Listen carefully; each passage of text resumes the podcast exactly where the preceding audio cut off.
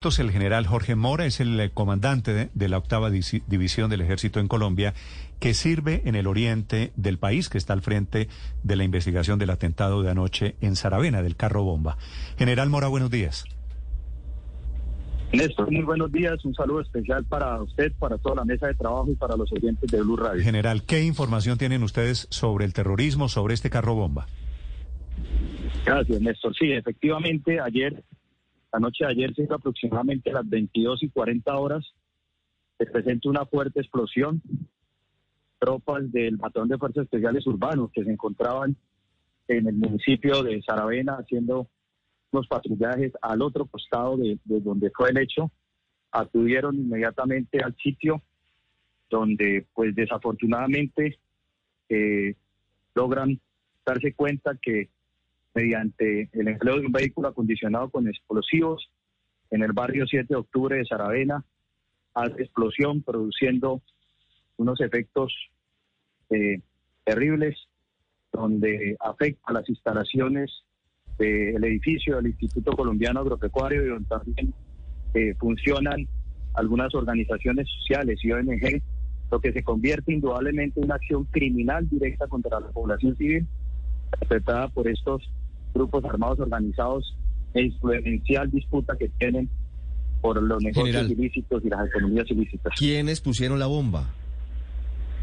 De acuerdo con todas las informaciones de inteligencia y lo que hemos logrado recaudar es el GAO residual estructura 28. Frente 28. Y su cabecilla, el bandido Antonio Medina. Antonio Medina. General, ¿y por qué les es tan fácil a los integrantes de las disidencias o al ELN poner carros bomba salir a matar gente en Arauca y en algunos municipios en particular. ¿Por qué pareciera a veces que la población civil está desprotegida? ¿Qué está pasando en Arauca? A ver, eh, Ricardo, lo siguiente. En Arauca estamos viviendo lo que hoy denominamos una amenaza híbrida, donde se conjugan una serie de actores y factores.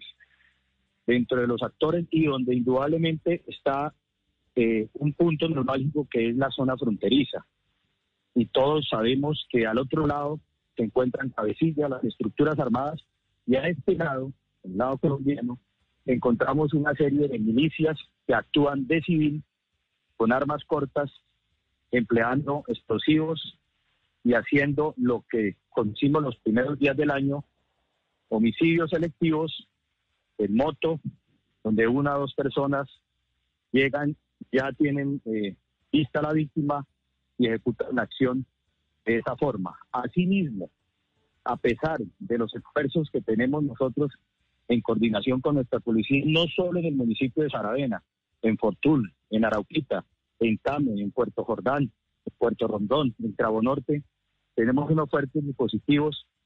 Esta acción terrorista solo la perpetran uno o dos hombres. En este caso, lo que conocemos es que el carro llegaron, lo parquearon frente al edificio, Dos personas de civil se bajaron, salieron corriendo, algunas personas se alcanzaron a dar cuenta, población civil, y explotó el carro ya cuando a, los dos, tres, cinco minutos que estas dos personas salieron corriendo de civil.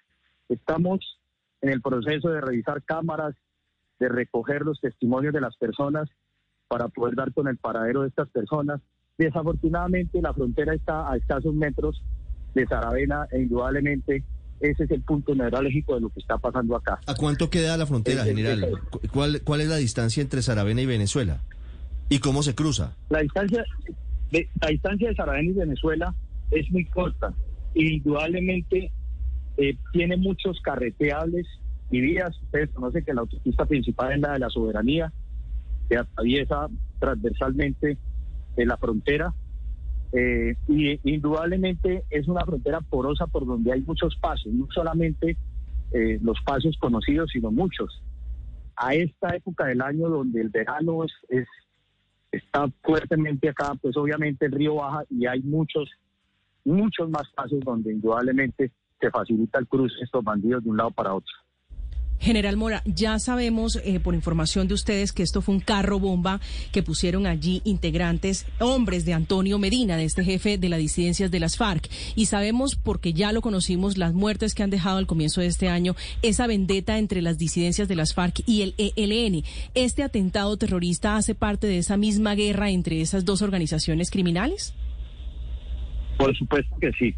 Muy buena pregunta y es importante enlazar todo el contexto de lo que está sucediendo en Arauca y en la línea fronteriza también, en otras partes del país donde desafortunadamente tenemos esta frontera porosa con Venezuela. Esto que sucedió, podríamos decir, es eh, una retaliación del residual a lo que sucedió con las muertes de homicidios selectivos al principio de este año. De manera de que ellos tienen una disputa abierta en territorio venezolano, donde frecuentemente combates, desde este lado se escuchan las explosiones fuertes allá y, por inteligencia nos damos cuenta que están en combate otra vez. Allá son combates abiertos entre el residual, el LN, la segunda Marquetalia y el apoyo de algunos miembros de las Fuerzas Armadas Nacionales Bolivarianas, porque así está eh, documentado y se sabe por inteligencia, contra el residual.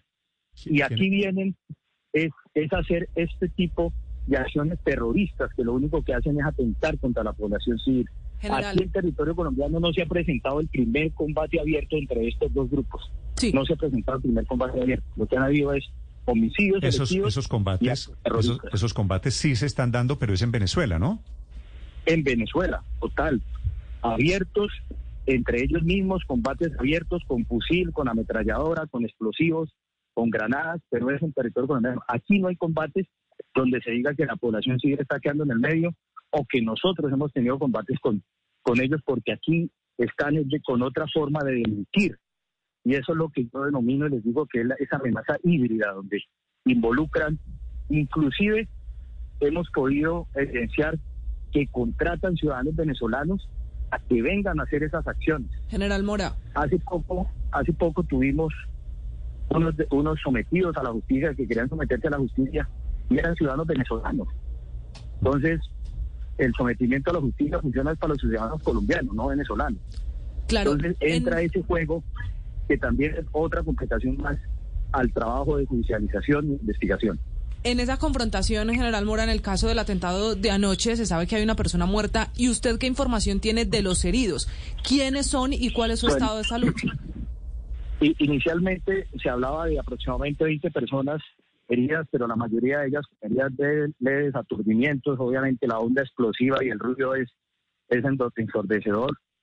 Pero personas que fueron llevadas al hospital de Sarare fueron cinco personas, de las cuales eh, la información que tenemos es que hay tres ahí en, en revisión médica. Sí. ¿Hay niños entre los heridos, general?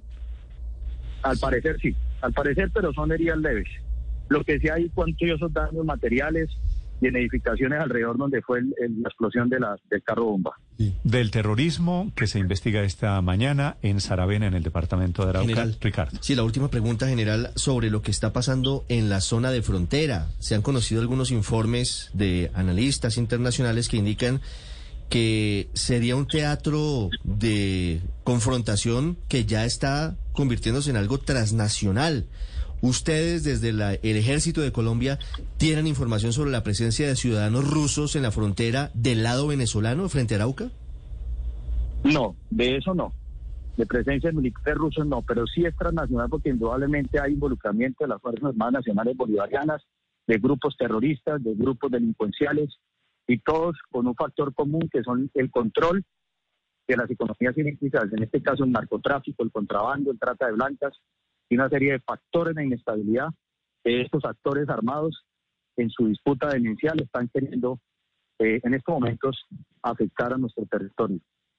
Pero quiero insistir que la confrontación abierta y más fuerte que se está presentando allá, incluso hay informaciones que algunos de los muertos se encontraron inicialmente el 3 de enero, los que se colocaron, por ejemplo, en Puerto Contreras, los trajeron del territorio venezolano y los dejaron en la playa del río.